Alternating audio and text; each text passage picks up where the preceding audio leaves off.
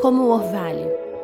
E estará o resto de Jacó no meio de muitos povos, como orvalho do Senhor, como chuvisco sobre a erva, que não espera pelo homem, nem aguarda filhos de homens.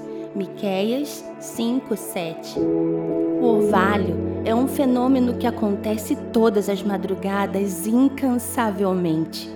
Ele não é percebido, não chama a atenção, não faz barulho.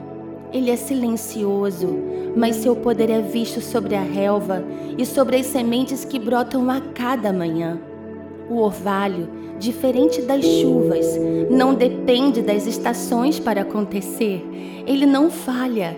O orvalho é a manifestação da bondade de Deus sobre a terra, sobre solos férteis e estéreis, sobre sementes boas e ruins, sobre frutos maduros e verdes. Assim sou eu e você. O Pai chama a descendência de Jacó de orvalho do Senhor essa é a nossa definição. É a verdade do céu que nos define.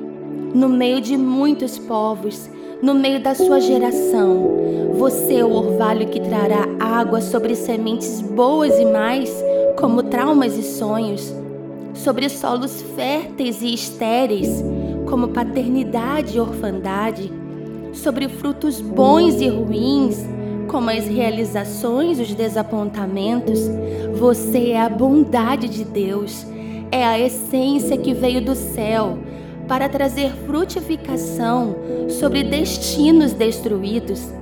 Em você está a capacidade de transformar ambientes. O céu te vê assim, o Pai te vê assim, o Filho e o Espírito te enxergam assim.